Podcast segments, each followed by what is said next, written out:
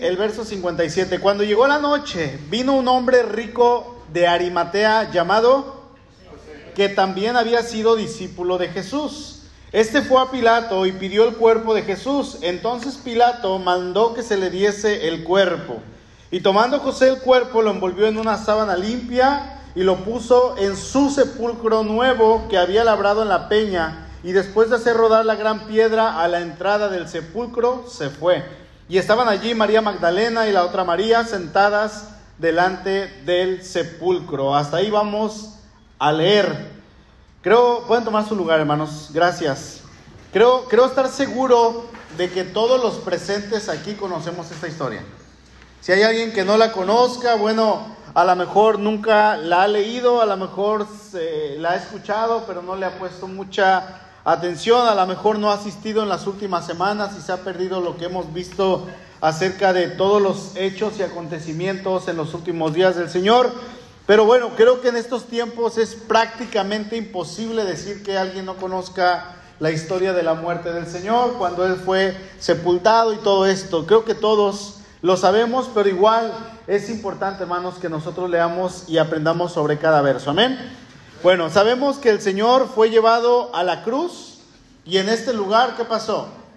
Él dio su último aliento. Él fue, dice la escritura, que en este lugar fue donde Él entregó el Espíritu. ¿sí? Y leíamos la semana pasada que Él lo entregó voluntariamente en el momento en que Él quiso, a la hora que Él quiso y como lo quiso. ¿sí? Así fue lo que hizo el Señor.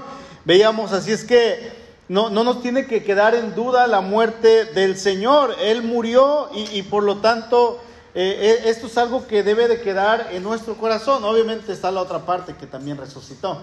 Pero el Señor murió. Y, y en esta historia que estamos leyendo dice que Él fue sepultado.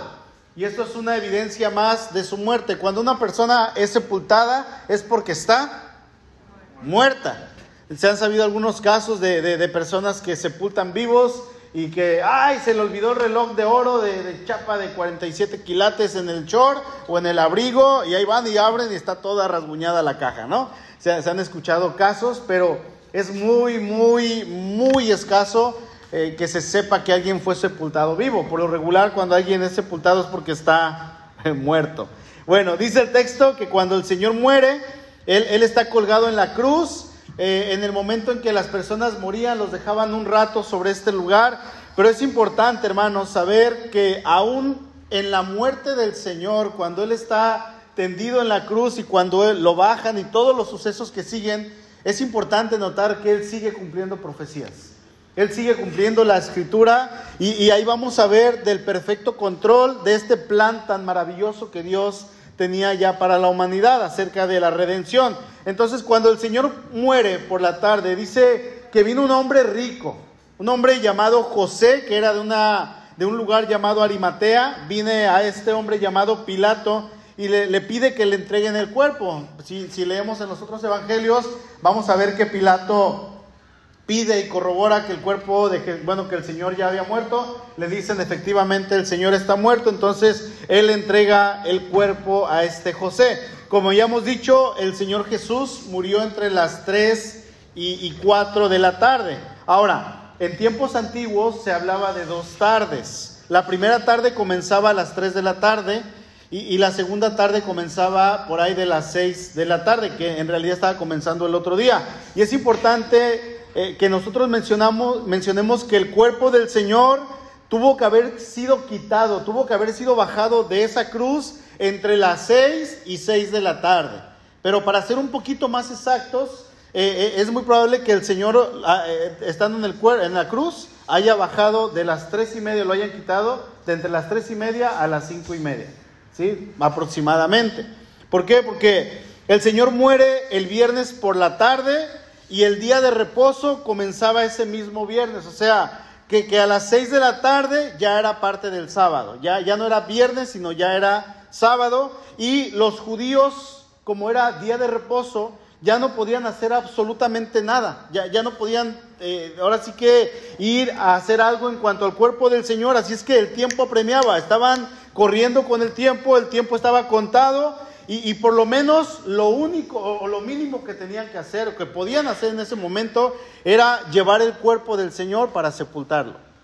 ¿Sí? Porque se hacía un tipo de, de- vamos a llamarlo, de procedimiento. Eh, se ungía el cuerpo, se le ponían aceite, se le ponían especias, se, se ponían vendas. El cuerpo era un proceso que se llevaba, pero no había tiempo porque estaba por comenzar el día de reposo. Una vez pasadas las seis de la tarde ya no podían siquiera tocar el cuerpo. Así es que la situación urgía. Aparte, tenemos que agregar que ahí en Deuteronomio dice que era contra la ley dejar un cuerpo en el madero, dice Deuteronomio 21, 23.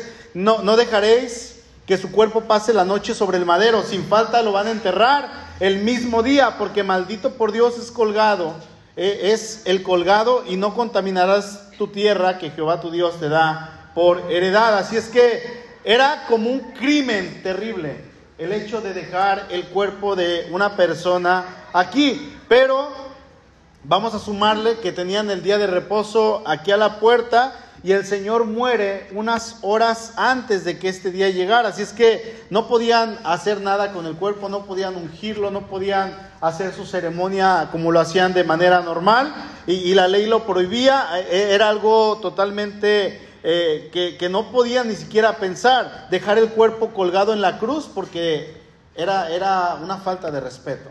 Aparte, aunque la persona hubiese cometido un crimen, por respeto al cuerpo lo bajaban. Aunque la persona hubiese sido muy mala, lo bajaban. Así es que no podían dejar el cuerpo ahí en la cruz. En ocasiones los dejaban, como la otra vez lo vimos, para que la gente eh, entendiera acerca de lo que esta persona había hecho. Pero no era correcto, no era lo que la ley judía hacían, sin embargo los romanos lo dejaban. Además, hay que recordar que no era cualquier día de reposo, sino que era el día de reposo de la Pascua. O sea, era sumamente importante este día de reposo. ¿Sí? Ahora, ahí en Juan 19:31 dice: Entonces los judíos, por cuanto era la preparación de la Pascua, a fin de que los cuerpos no quedasen en la cruz en el día de reposo, pues aquel día, dice, era de gran solemnidad rogaron a Pilato que se les quebrasen las piernas y fuesen quitados de allí. Cuando una persona estaba en la cruz, todavía viva, eh, ellos estaban por lo regular estirando, eh,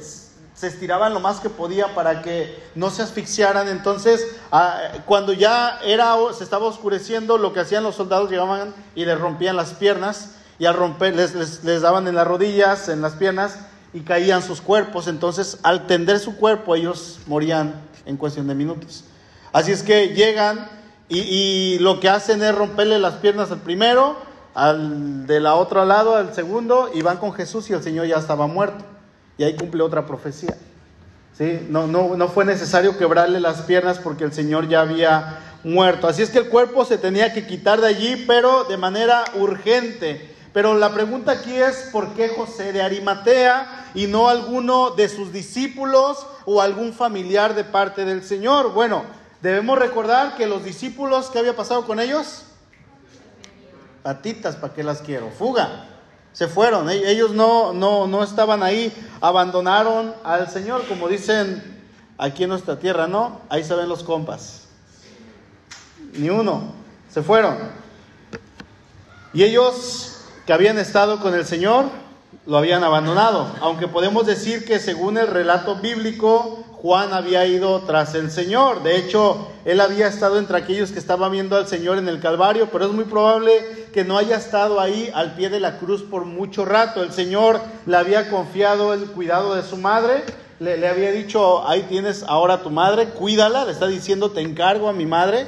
Eh, en este sentido, así es que es muy probable que Juan haya llevado a María a su casa en ese momento, así es que no estaba, no estuvo todo el tiempo, pero más adelante Juan regresa otra vez, porque ahí en Juan 19:35 dice, y el que lo vio da testimonio, o sea, Juan estuvo siguiendo al Señor al pie de la cruz, está en la cruz viendo, pero muy probable que se haya llevado a María a su casa, luego regresa y dice, y el que lo vio da testimonio, y su testimonio es verdadero, y él sabe que dice verdad, o sea, que Juan... Eh, estuvo allí, pero ¿por qué no bajó el cuerpo del Señor él? Bueno, pudo haber sido que el temor se haya apoderado de él. A lo mejor la impotencia de no haber hecho nada. A lo mejor eh, esa vergüenza de haber huido delante del Señor. O el hecho de que simplemente Juan no tuvo la manera de hacer los preparativos para sepultar al Señor. Juan era un jovencito todavía. Temor, miedo, incertidumbre, vergüenza, cualquier cosa. Y los otros discípulos simplemente huyeron. Y es aquí donde entra al escenario José de Arimateo y vamos a ver algunas características de este hombre, hermanos, que a muchos de nosotros nos vendría bien aprender. Vamos a ver primero qué clase de hombre era este, esta persona. ¿Quién era José de Arimateo? Dice el verso 57, cuando llegó la noche, vino un hombre rico de Arimatea llamado José, que también había sido discípulo de Jesús. En primer lugar, hermanos, vamos a ver que José era un hombre rico, pero sin amor al dinero. Era un hombre rico, si se alcanza a ver, pero sin amor al dinero. Era un hombre importante en el pueblo. José, eh, él tenía un excelente puesto dentro del cuerpo de ancianos de Israel. Eh, él pertenecía, podríamos decir, a la élite más alta del pueblo. Él pertenecía al Sanedrín. Nos va a decir más adelante que este hombre tenía una peña labrada, un lugar, perdón, una tumba, un, sepulcro en la peña. Y hermano, no cualquier persona podía tener o darse el lujo de tener una tumba labrada en la peña. esto quiere decir que este hombre tenía propiedades, tenía terrenos, tenía a lo mejor cultivos. es muy probable que este hombre haya tenido también poder, haya tenido tierras, haya tenido ganado, haya tenido esclavos. Era un hombre rico, era un hombre pudiente. Mire, el, ministerio del Señor, hermano, abarcó gran cantidad de personas, desde el más humilde, la persona más pobrecita, hasta la persona más rica. Aquí la, la cuestión es que no todo el mundo quiere seguir al Señor. A veces ni los ricos, a veces ni los pobres. Pero vamos a ver que en el ministerio del Señor en su mayoría los seguidores de Él eran personas pobres. De hecho, vamos a conocer la historia del hombre rico ahí en Marcos 10. Se las leo rápidamente. Marcos 10, 17, si quieren acompañarme. Dice, al salir Él para seguir su camino, vino uno corriendo e hincando la rodilla delante de Él, preguntó, Maestro bueno, ¿qué haré para heredar la vida eterna? Jesús le dijo, ¿por qué me llamas bueno? Ninguno hay bueno, sino solo uno, Dios. Los mandamientos sabes, no adulteres, no mates, no hurtes, no digas falso testimonio, no defraudes, honra a tu padre y a tu madre. Entonces él respondiendo le dijo, maestro, todo esto yo lo he guardado desde mi juventud. Entonces Jesús mirándole le amó. Era un hombre rico, no hubo desprecio. Y le dijo, una cosa te falta, anda y vende todo lo que tienes y dalo a los pobres y tendrás tesoro en el cielo y ven, sígueme tomando tu cruz. Pero él afligido por esta palabra se fue triste porque tenía muchas posesiones. Entonces Jesús mirando alrededor dijo a sus discípulos, cuán difícilmente entrarán en el reino de Dios los que tienen riquezas. Y no es que el reino de los cielos no sea para los ricos, no. El reino de los cielos es para todos y todo aquel que quiera recibir al Señor, sean ricos, sean pobres, sean altos, chaparritos, flacos, nosotros los guapos, los ustedes los feos, hermanos. Para todos. Es absolutamente para todos. Sin embargo, vamos y creo que todos hemos presenciado que en muchas ocasiones es más difícil que un rico siga al Señor, porque el rico suele confiar en sus riquezas. El rico se apoya en su riqueza, se apoya a lo mejor en sus muchos estudios y cree que esto es suficiente y no confían en el Señor, pero no era el caso de José de Arimatea. E, este hombre servía al Señor y, y, muy probablemente en más de una ocasión él ayudó a financiar las campañas evangelísticas del Señor, porque el Señor para moverse necesitaba recursos. Y ahí en, Lucas vamos a ver, se nos va a decir que eh, había una gran cantidad de mujeres que tenían dinero y ellas apoyaban al Señor con sus campañas. Ellos financiaban en mucho el ministerio del Señor Jesús. Y este hombre era eh, uno de los que estaban en esta lista. José de Arimateo, de Arimatea, en todo lo que él tenía, él se llegó a dar cuenta que a pesar de ser rico, eso no lo llenaba. Hasta que en su caminar este hombre se encuentra con un hombre llamado Jesús. Dice el verso 58, este fue a Pilato y pidió el cuerpo de Jesús. Entonces Pilato mandó que se le diese el cuerpo. En segundo lugar, vamos a ver que José era un hombre dispuesto a perderlo todo por causa de Jesús. ¿Cuántos pueden tener este mismo pensamiento? Porque es difícil, hermanos. No es sencillo.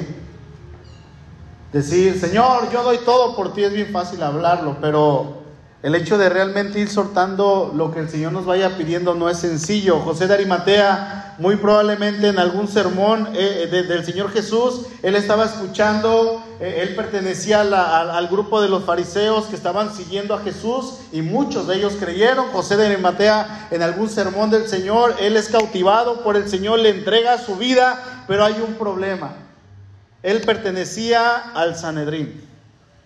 Así es que se encontraba en un apuro porque si decía abiertamente que él era discípulo del Señor, lo más seguro es que los judíos lo expulsaran de la sinagoga y lo expulsaran del Sanedrín. El Sanedrín era aquel lugar donde pertenecían todos los ancianos, los sacerdotes, los escribas, era aquel lugar de la más alta élite, los, los más sabios del pueblo. Sin embargo, él sabía a quién había creído, él sabía quién era el Señor y él toma la decisión de ir con Pilato para pedir el cuerpo del Señor y al hacerlo, hermanos, obviamente la gente se iba a dar cuenta de que este hombre tenía algo que ver con aquel, eh, ¿cómo le dicen más adelante? Aquel engañador, con aquel mentiroso, con aquel hereje, como le decían los fariseos. ¿Qué tienes que ver tú con él? O sea, ¿qué, tienes que ir y bajar un cuerpo y todavía bajarlo? ¿Qué? Sepúltalo donde quieras. No, pero ¿por qué en tu tumba? ¿Por qué en tu lugar, José? Esto iba a causar que la gente lo volteara a ver. Los fariseos. Así es que este hombre toma la decisión de ir a pedir el cuerpo y no solamente de pedirlo, sino enterrarlo en su propia tumba y obviamente la gente iba a ver que aquí había algo raro. Sin embargo, vamos a ver que José se da el valor y se levanta y hace esto. Pero podrían decir algunos, ¿y ya para qué? ¿Ya para qué, José? ¿Ya, ya para qué sale este hombre con que ahora sí es discípulo de Cristo? A ver, todo este tiempo, estos tres años de ministerio, José fue un discípulo de la secreta. Y, buscaba al Señor y platicaba y a lo mejor le decía, Señor, aquí está mi vida, te voy a dar lo que quieras. Pero, ¿ya para qué? El Señor ya está muerto. El Señor ya no está aquí. ¿De qué te va a servir hacer esto? Probablemente de nada. Es más, no le convenía, hermano. No le convenía ir por el cuerpo, porque a partir de este momento los del Sanedrín lo iban a expulsar. Sin embargo, Dios está moviendo el cuerpo de José para que él actúe en primer lugar en obediencia, para que quite de, esa cruz el cuerpo de su hijo y de, de esta manera José se convierte en un instrumento para que se cumpla una profecía más del Señor. José sabía perfectamente a lo que él se estaba arriesgando. Al ir con Pilato, él estaba poniendo a su familia en riesgo, en peligro, por un hombre muerto. ¿Sí? Él estaba prácticamente renunciando o sabiendo que lo iban a correr por un hombre muerto. Él estaba poniendo su reputación en juego, ¿por qué? Por un hombre muerto. Él estaba terminando prácticamente con ese estilo de vida que llevaba de lujos, de tener dinero, de tener todos los recursos por un hombre muerto. Así es que él estaba dispuesto de dar todo, perder todo por un hombre muerto. ¿Sí? Él estaba dispuesto a todo. Si es que, ¿sabe algo, hermano? En muchas ocasiones así va a actuar la fe. El Señor, eh, Dios nos va a mover a hacer cosas que a lo mejor en el momento, probablemente para algunas personas o para mí mismo puede ser locura, pero en realidad lo que vamos a hacer, estar haciendo es la voluntad del Señor. Y ojo, con esto yo no le estoy diciendo que se vaya y se aloque y se a hacer todo lo que está en su corazón. Pero Dios, si le manda hacer algo, y Él es el que lo respalda, se va a ver el fruto, evidentemente. Si es una emoción suya, no se va a ver nada. Pero si viene de Dios, obviamente sí. Pregunta, hermano, ¿usted estaría dispuesto a perderlo todo por causa del Señor? Porque muchas veces no queremos perder nada por causa del Señor. No queremos arriesgar nada por causa del Señor, pero a veces tampoco tenemos nada que perder. Y esto es peor porque no hay nada que perder. Y yo no quiero perder lo que yo no tengo. Y me quedo frustrado, me quedo estancado, me quedo parado. Y yo no soy de bendición ni para mi familia, ni para mí, ni para otras personas. El Señor nos llama y el Señor nos invita a tener una actitud de poder decir, Señor, aquí está mi vida. Para lo que quieras, úsame. Esa es la pregunta y seguirá siendo la pregunta. ¿Estaríamos dispuestos a hacerlo o no? Verso 59, 5.9. Dice, y tomando el cuerpo, lo envolvió en una sábana limpia y lo puso en su sepulcro nuevo que había labrado en la peña, y después de hacer rodar una gran piedra a la entrada del sepulcro, se fue. En tercer lugar, vamos a ver que José era un hombre que estaba cumpliendo con la voluntad de Dios. Era un hombre que estaba cumpliendo con este, eh, este mandato de Dios en su vida. Y, déjenme decirles algo, José ni cuentas había dado. Él estaba actuando de una manera íntegra, de una manera limpia en su corazón, pero detrás de todo esto era Dios quien lo estaba moviendo a hacer esto. Ahora, cuando este hombre provee la sepultura para el Señor, se cumple la profecía de Isaías 53, 9. Dice, y se dispuso con los impíos su sepultura, mas con los ricos fue en su muerte, aunque nunca hizo maldad ni hubo engaño en su boca. Él está cumpliendo una profecía. Eh, ah, no, no él, está siendo el instrumento para que se cumpla esta profecía. El cuerpo del Señor está ahí, inerte, inmóvil, y él se encarga de llevarlo a su tumba. Hermanos, si vemos la vida de José de Arimateo, eh, que era de todos los que eran cercanos al Señor, de todos los que eran conocidos del Señor, eh, de sus discípulos, de su familia, de todos los que eh, decían saber algo del Señor, el que menos tenía la obligación ni la responsabilidad de ir y hacerse cargo del cuerpo del Señor era José. Y resulta que al final este hombre es quien decide dar este paso. Por un acto de bondad, un acto de amabilidad, un acto de agradecimiento, porque José, su vida fue cambiada de manera total por el Señor Jesús. Así es que él va sin la mínima responsabilidad, obligación de hacerlo, él da este paso muy probablemente sabía que le iban a expulsar del Sanedrín, que sus amigos de años le iban a dejar de hablar. Y lo que implicaba obviamente era que él iba a perder todo ese estilo de vida que tenía y aún mucho más. Pero algo vemos claro en José de Arimateo, de Arimatea, perdón, y era que este hombre en su corazón estaba cumpliendo la perfecta voluntad de Dios. Y hermano, qué bendición. Qué bendición cuando usted y yo podemos cumplir la voluntad de Dios. Cuando podemos hacer lo que Dios nos ha llamado. Yo no sé si él se enteró con el paso de los años que él fue parte del cumplimiento de una profecía eh, que se había dado 700 años antes por el profeta Isaías. Yo no sé si este eh, José la había leído. Yo quiero pensar que sí, porque él era un sacerdote, era un, un líder religioso en el pueblo. Él conocía la escritura. Pero él, movido por el Espíritu Santo y en obediencia a Dios, actúa y Dios respalda lo que él hace. Dios respalda, hermanos, cuando nosotros hacemos su voluntad, Dios va a respaldar. Cuando usted y yo actuamos por una emoción, cuando actuamos en desobediencia, cuando actuamos por vanagloria, lo que va a pasar es que no va a haber respaldo de parte de Dios. Cuando nos movemos en la voluntad del Señor, ¿saben qué? El Señor va a respaldar vamos a ver su bendición. Ahora, imaginemos tan solamente por un momento que José no hubiera ido a pedir el cuerpo del Señor? Que hubiera pensado como muchos de nosotros. Hoy en día pensamos, ah, es mi tumba, y, si dejo ahí el cadáver, se va a echar a perder y ya no la voy a poder ocupar más adelante.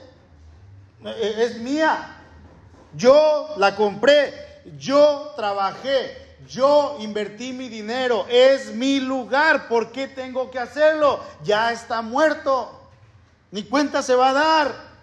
¿Ah? Que lo hagan sus discípulos que lo haga su familia, tiene mucha familia, que lo bajen ellos, que vayan con Pilato, ya va a empezar el día de reposo, tengo que ir a ofrecer sacrificios, tengo que ir a ministrar, ¿por qué yo? Imagínense. ¿Qué le hubiera tenido este pensamiento? Un pensamiento egoísta. Ahora, imagínese hermano que nunca, obviamente que, que nunca hubiera pasado esto, pero tan solamente imagíneselo que nunca hubiera ido José con Pilato el cuerpo se queda ahí porque los discípulos huyeron, huyeron eh, Juan fue a llevar a María a, su casa, entonces el cuerpo se queda allí en la, en la cruz y a las seis de la tarde empezaba el día de reposo. Si no hubiese sido un día de reposo lo hubieran podido bajar, pero como empezaba el día de reposo ya no podían bajarlo, así es que el cuerpo se queda allí hasta el domingo. O sea, al otro día, porque el domingo empezaba a las seis de la tarde pero mínimo el cuerpo hubiera estado ahí unas 22, 24 horas. 20, perdón, 24, 26, 28 horas. Qué humillación, ¿no? Qué terrible. Sin embargo, el Señor obviamente nunca iba a permitir esto. Pero José sin saberlo, él estaba cumpliendo la perfecta voluntad de Dios al llevarse el cuerpo de su hijo, ponerlo en una tumba donde en este lugar tendría que resucitar al tercer día. Y era necesario que el Señor fuese sepultado porque tenía que salir de la tumba, tenía que levantarse de entre los muertos. Hermano, qué hermoso es el plan de Dios. Qué hermoso trabaja nuestro Señor. Dejémonos de, egoísmo, de actuar a veces con pensamientos que, que, van en contra de la voluntad de Dios. Comencemos a decirle, Señor, ¿qué es lo que quieres que yo haga? Señor, dime cuál es tu voluntad. ¿Cómo quieres que yo te obedezca a tratar de ser sensibles a escuchar la voz de Dios? Porque hay necesidad. A lo mejor va a decir usted, pues están completos en el templo, ni siquiera me necesitan. Hay necesidad allá afuera también. Necesidad de que se le predique a las personas. Hay centros de rehabilitación donde necesitan que vayan los cristianos. ¿Sabía eso? Hay eh, eh, asilos donde se necesita que vayan los cristianos. No, no necesariamente tiene que ser aquí adentro, hermano. También hay allá afuera lugar de servir al Señor. Así es que yo les invito a que no seamos egoístas, que actuemos conforme a la voluntad de Dios y tratemos de ser sensibles a la voz de Dios. Mire, la Biblia nos da una descripción de este hombre que amaba a Jesús. Eh, desde este día que José baja el cuerpo y lo, lo sepulta, obviamente su vida cambió. Él decidió salir a, a la luz como un verdadero discípulo de Jesús. Probablemente él pensó, aunque el Señor ya esté muerto, yo voy a seguir con sus enseñanzas, yo voy a seguir en este camino que él me enseñó. Yo no sé cómo le voy a hacer, pero yo ya no voy a ser un discípulo de la secreta. Ya, ya no quiero que la gente me esté viendo o que los de los de la del Sanedrín me vean y se cuestionen, ¿de dónde vienes? Oye, se escuchó que andabas por allá, es cierto. Ya no, ya no voy a ser así. Muy probablemente él llegó a pensar, eh, o alguno más también llegó a pensar, que, qué caso tenía que él saliera a la luz. ¿Ya para qué? Porque el Señor ya había muerto. Yo no sé si su misma familia le dijo, ¿para qué vas? ¿Para qué? Espérate, ya no tiene caso. Se van a dar cuenta y vamos a perderlo todo. Espérate, mujer.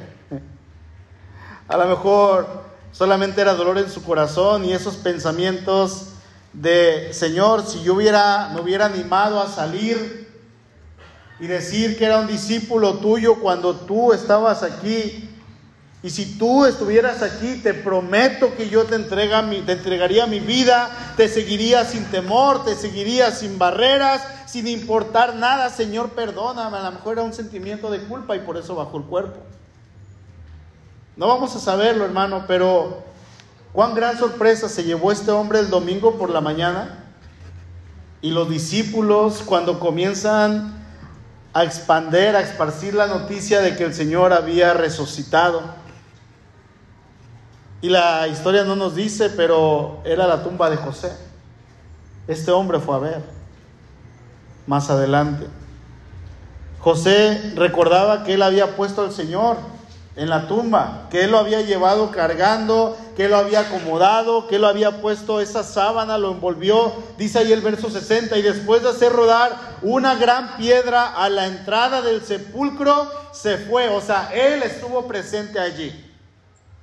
Él puso el cuerpo del Señor quizás sobre una plancha de, concreto, de cemento, de piedra. Él sabía que el Señor había muerto. Y de repente le llega la noticia que resucitó. ¿Qué? ¿Se imaginan? Si yo lo acomodé, le puse una sábana limpia, lo limpié, ya, ya, ahí lo dejé. Él no tenía idea de que el Señor resucitaría y sería glorificado con poder y que toda autoridad se le iba a dar en el cielo y en la tierra. Qué bendición, hermanos, para este hombre que, que, pensó, a lo mejor dijo, voy a comprar otra peña, otra roca, otra, otro cerro y voy a hacer otra tumba, porque esta tumba solamente va a ser del Señor. Voy a hacer una tumba que sea, porque eran tumbas grandes, eran como varios cuartos y en cada cuarto ponían a su familia. Si se moría uno, lo ponían al fondo, luego, como las tumbas hoy en día, pero hacia abajo, era lo mismo, pero en una roca, en una piedra. Se hacían cuartos. Esa tumba va a ser del Señor, voy a hacer otra, pero resulta que el Señor resucitó y la tumba quedó vacía.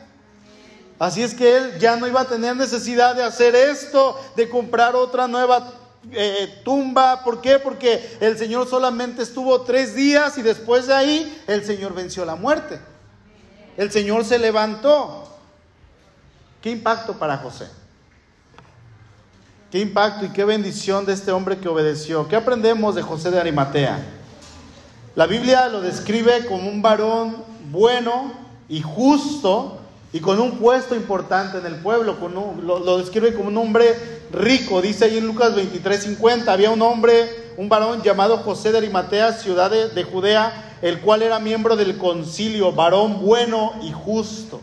Se describe, tan solamente con que diga esto este versículo, habla mucho de José. Ahora también la Biblia lo describe como alguien que estaba expectante del reino de los cielos y como alguien que jamás estuvo de acuerdo con el concilio de que llevaran a la muerte al Señor. Él no estuvo de acuerdo, dice el 51, este que también esperaba el reino de Dios y no había consentido en el acuerdo ni en los hechos de ellos. Un hombre íntegro, un hombre bueno, un hombre recto, un hombre justo un hombre rico, pero que no tenía su mirada puesta en la riqueza. Un hombre que estaba dispuesto a perderlo todo. ¿Qué aprendemos de este hombre?